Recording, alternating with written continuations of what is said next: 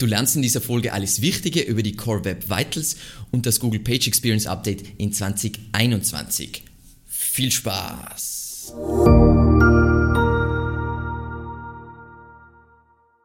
Mein Name ist Alexander Russ und SEO ist mein täglich Brot. Wir quatschen auf diesem Kanal über SEO und Content Marketing. Wenn du lernen willst, wie du nachhaltig Kunden über deine Website gewinnen kannst, dann abonniere jetzt gleich diesen Kanal.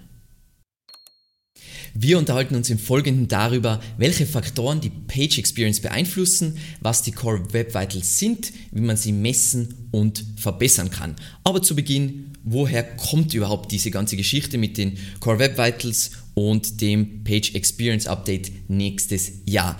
Und zwar Ende Mai 2020 gab es diesen Artikel auf den, im Webmaster Central, äh, Central Blog von, von Google, wo sie eben dieses ganze Thema äh, im Detail erklären, also Page Experience, äh, wie sich Page Experience eben zusammensetzt, eben äh, Mobile-Friendly, Safe Browsing. Unterhalten wir uns dann ein bisschen detaillierter darüber und eben diese neuen Core Web Vitals. Und da ist eine Quote drin, die was ich wirklich genial finde, und zwar We found that when uh, a site meets the above thresholds for Core Web Vitals, eben diese drei neuen Faktoren, users are 24% uh, less likely to abandon page loads. Und das ist natürlich eigentlich für jede Website interessant, unabhängig jetzt wirklich vom Thema SEO. So, das Coole ist, was alle, die jetzt im SEO-Bereich sind, für die ist das nichts Neues, aber für alle, die was jetzt nicht so lange mit Google zu tun haben, Google hat unglaubliche Macht, um eine bessere Nutzererfahrung zu pushen und das machen sie auch immer wieder, um eben neue Standards durchzusetzen. Eben Google beherrscht mit Chrome den kompletten Desktop-Browser-Markt, Google beherrscht durch Android den Smartphone-Markt ähm, und Google erzwingt immer alles auf clevere Art und Weise, weil sie sagen, hey, wenn du jetzt diesen neuen Standard befolgst, dann kriegst du potenziell mehr Sichtbarkeit und somit mehr Traffic auf deine Webseite. Beispiele dafür sind, wie sie zum Beispiel SSL, eben HTTPS, durchgedrückt haben, Mobile mit dem Mobile, äh, mit dem Mobile Update, Mobile Armageddon und so weiter. Dann generell, wie sie natürlich Link-Spam angegangen sind, eben das, oh mein Gott, und wenn du jetzt äh, diese Praktiken weiterhin einsetzt, dann kann es sein, dass der Google Penguin Algorithmus deine Seite abstraft und du voll für Sichtbarkeit verlierst. Ähm, mit Ladezeiten haben sie es gemacht, äh, wo sie immer wieder am Anfang war es nur, hey, wenn du extrem schlecht bist, ist es ein Problem. Dann sind all diese Abstufungen dazugekommen und gleiches es eigentlich auch mit Interstitials, also so Unterbrechungen. Ich nenne es jetzt mal Unterbrechungen für alle, die jetzt nicht genau wissen, was Interstitials sind. So, was gehört jetzt eigentlich so zur Page Experience? Also Page Experience, das klingt spannend. Vereinfacht ausgedrückt ist es einfach, wie Nutzer, also Menschen, die Interaktion mit einer Seite, Webseite wahrnehmen. Also ganz einfach äh, ausgedrückt, jetzt unabhängig von Google, ist das, was Page Experience bedeutet.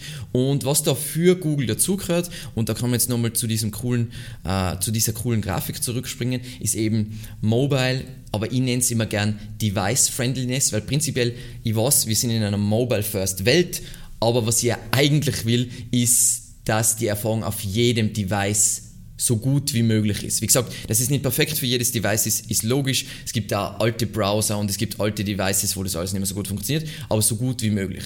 Dann zweitens ist eben das ganze Thema Sicherheit beziehungsweise Safe Browsing, das heißt sicherer, sauberer Website-Code. Dann haben wir eben SSL-Zertifikate, also HTTPS. Dann haben wir eben diesen Verzicht auf Interstitial Nutzung, eben das der User keine unangenehmen, sagen wir mal, aggressiven Unterbrechungen bei seiner Page Experience hat und eben zu guter Letzt als Punkt 5 eben diese neuen Core Web Vitals. Und über die werden wir jetzt eben im Detail sprechen. Was sind jetzt diese Core Web Vitals?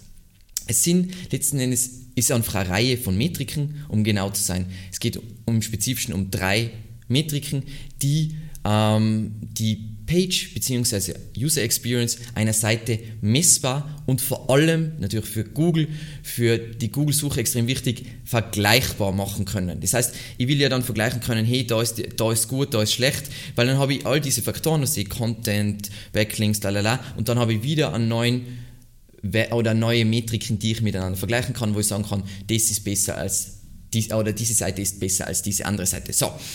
Und eben dieses Google Page Experience Update wird eben die Core Web Vitals, weil die anderen Sachen, die was wir jetzt besprochen haben, die sind ja eigentlich schon lang so Ranking-Faktoren. Das heißt, es sind nicht riesige Ranking-Faktoren, aber es sind einfach kleine Ranking-Signale unter all diesen anderen kleinen Ranking-Signalen. Und eben mit diesem Update werden die Core Web Vitals dann wirklich ein Ranking-Faktor werden. Und dieses Update wird irgendwann 2021 geplanterweise ausgerollt. Äh, man muss sich das jetzt natürlich anschauen, wie das weitergeht mit unserer Pandemie, ähm, weil Google ja deswegen schon mehrere Sachen verschoben hat. Und Google wird eben vorab, das haben sie auf jeden Fall versprochen, sechs Monate vorab, werden sie nochmal gewissermaßen so eine Warnung rauslassen, hey, Jungs, hey liebe SEOs, hey liebe Webmaster, in sechs Monaten geht's los. Das heißt, macht euch bereit, weil ihr werdet sehen, wie zum Beispiel unsere Webseite ist überhaupt nicht äh, bereit. Und es wird damit auch, das ist jetzt nicht für alle relevant, aber ich finde es trotzdem wichtig zu erwähnen, es wird dann gewissermaßen eine Schranke geben, in wie, wie gut du bist bei diesen Core Web Vitals, die dann als Voraussetzung gilt, dass eine Seite in den Top Stories in den Google Suchergebnissen aufscheinen kann. Aber prinzipiell gelten, gelten diese Faktoren dann natürlich prinzipiell für alle. Und wenn jetzt, sagen wir mal, alles ist gleich, nur bei den Core Web Vitals ist dein Konkurrent besser, dann wird dein Konkurrent dementsprechend besser ranken können. Und jetzt eben noch kurz als Zwischenquote ähm, von Cyrus Shepard. How much do I have to worry about these metrics and how big of results are we going to see shift in Google SERPs? Well, it's important to keep in mind that Google has hundreds of ranking signals, so the impact of any one signal is usually not that great. Einfach wichtig, um das Ganze nochmal zu relativieren. Es ist jetzt nicht, es gibt dieses Google Page Experience Update und das ist jetzt das neue Wichtigste. Das ist etwas oder das ist etwas, mit, über, um das du dich jetzt kümmern musst und das ist ein neuer Faktor und das ist auf jeden Fall wichtig für die Nutzererfahrung auf deiner Seite generell. Das heißt, das hilft dann natürlich auch in Richtung Conversion und so weiter. Dementsprechend ist es wichtig, aber es ist jetzt nicht so, wenn du jetzt nicht bereit bist zu diesem, diesem Zeitpunkt, dass du deine Rankings alle verlierst oder so. Ganz, ganz wichtig. So, und dann kommen wir zum ersten Punkt und ich werde das jetzt ein bisschen vereinfacht alles erklären, weil nicht alle sind Techniker. Prinzipiell, ich kann diese Sachen auch nicht umsetzen. Ähm, deswegen werde ich sie auch so aufbereiten, dass es jeder versteht. Punkt 1 ist Ladezeiten. Und wo, worauf Google dann schaut, ist eben dieser Largest Contentful Paint oder LCP. Und dieser, diese Metrik beschreibt, wie viel Zeit vergeht, bis der Hauptcontent der Seite für den Nutzer im Browser sichtbar ist. Das heißt, das ist die Zeit zwischen der Anforderung der Seite und dem Erscheinen des Hauptcontents im Browser in Sekunden gemessen. Ganz einfach. Und Google hat da auch immer so kleinere Benchmarks drin, nämlich gut ist weniger als zweieinhalb Sekunden, verbesserungswürdig ist bis zu vier Sekunden und schlecht ist mehr als vier Sekunden. Lustigerweise ist das eigentlich genau das, was SEOs schon seit ungefähr acht Jahren predigen, diese, das mit die vier Sekunden. Passt. Dann unser zweiter Punkt ist die Interaktivität. Und was Google da misst, ist First Input Delay oder FID.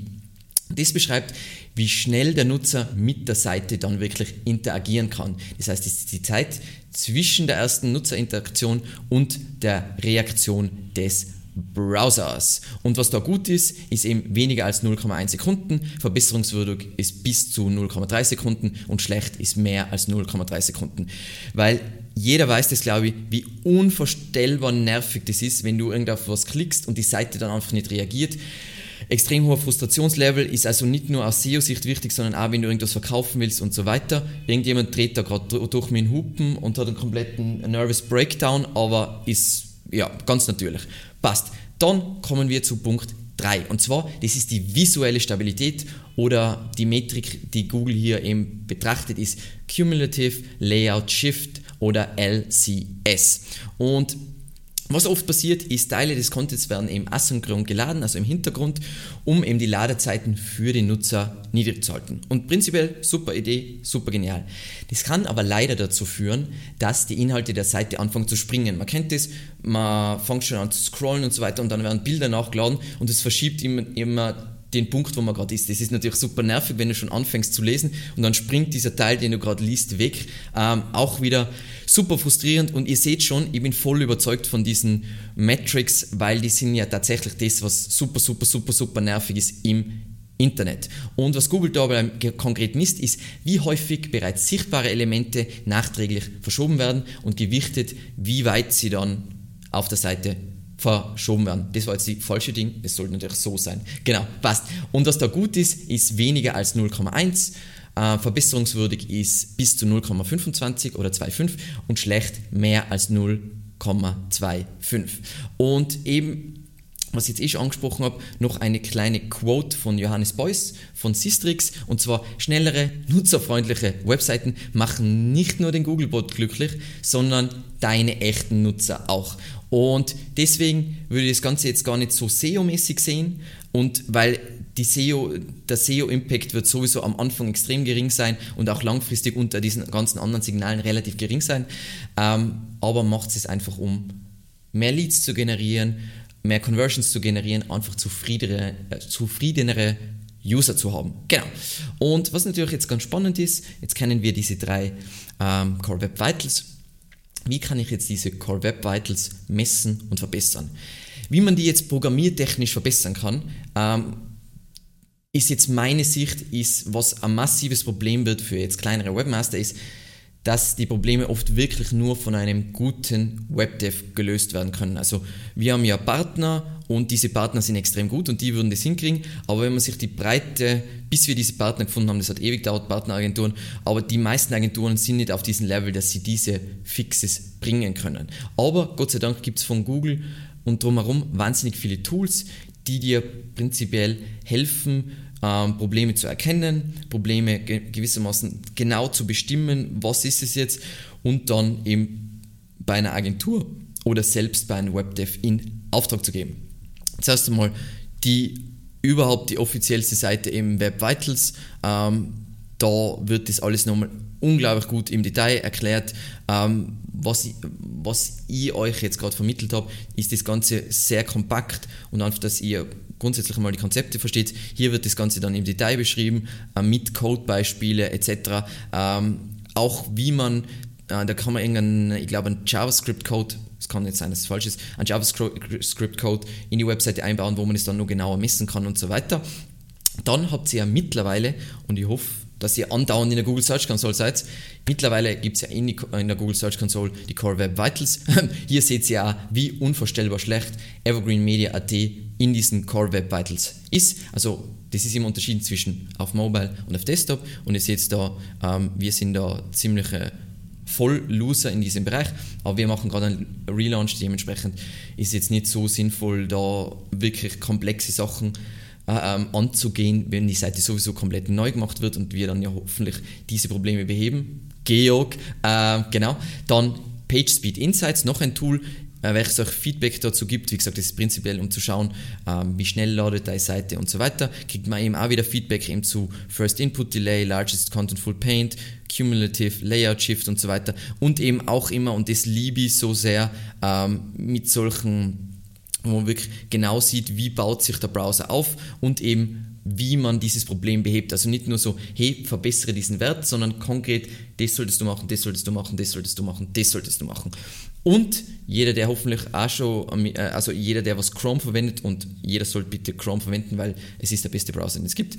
Das ist keine Werbung, sondern ein Fakt, ähm, ist Lighthouse. Und was man da machen kann, zum einen gibt es einmal Lighthouse Performance Scoring. Äh, das ist ja gewissermaßen das bewertet der gesamte Webseite, wie gut die ist auf unterschiedlichen Levels, nicht nur Core Web Vitals. Das Coole ist, da wird wirklich erklärt, wie Google dann diese ganzen Metriken zusammenrechnet zu einem Gesamtscore.